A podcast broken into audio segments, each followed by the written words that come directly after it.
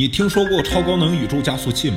近日，我国的高海拔宇宙线观测站在银河系内发现了大量的超高能宇宙加速器。在讲超高能宇宙加速器之前，我先给大家讲一下我们的高海拔宇宙观测站。顾名思义，这是一个用来观测宇宙的设施。那么，观测宇宙的什么呢？就是宇宙线。什么是宇宙线呢？宇宙线也叫宇宙射线，是来自于宇宙中的一种具有相当大能量的带电粒子流。在一九一二年的时候，德国科学家韦克多·汉斯带着电离矢在乘气球升空测定空气电离度的实验中，发现电离室内的电流随着海拔的升高而变大，从而认定电流是来自于地球以外的一种穿透性极强的射线所产生的。于是有人给它取名叫宇宙射线。这个观测站就是观测来自宇宙射线的。但是为什么要观测宇宙射线呢？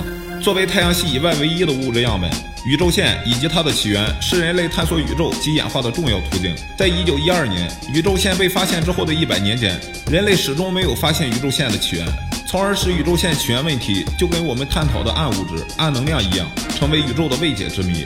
那么，这和超高能宇宙加速器有什么关系呢？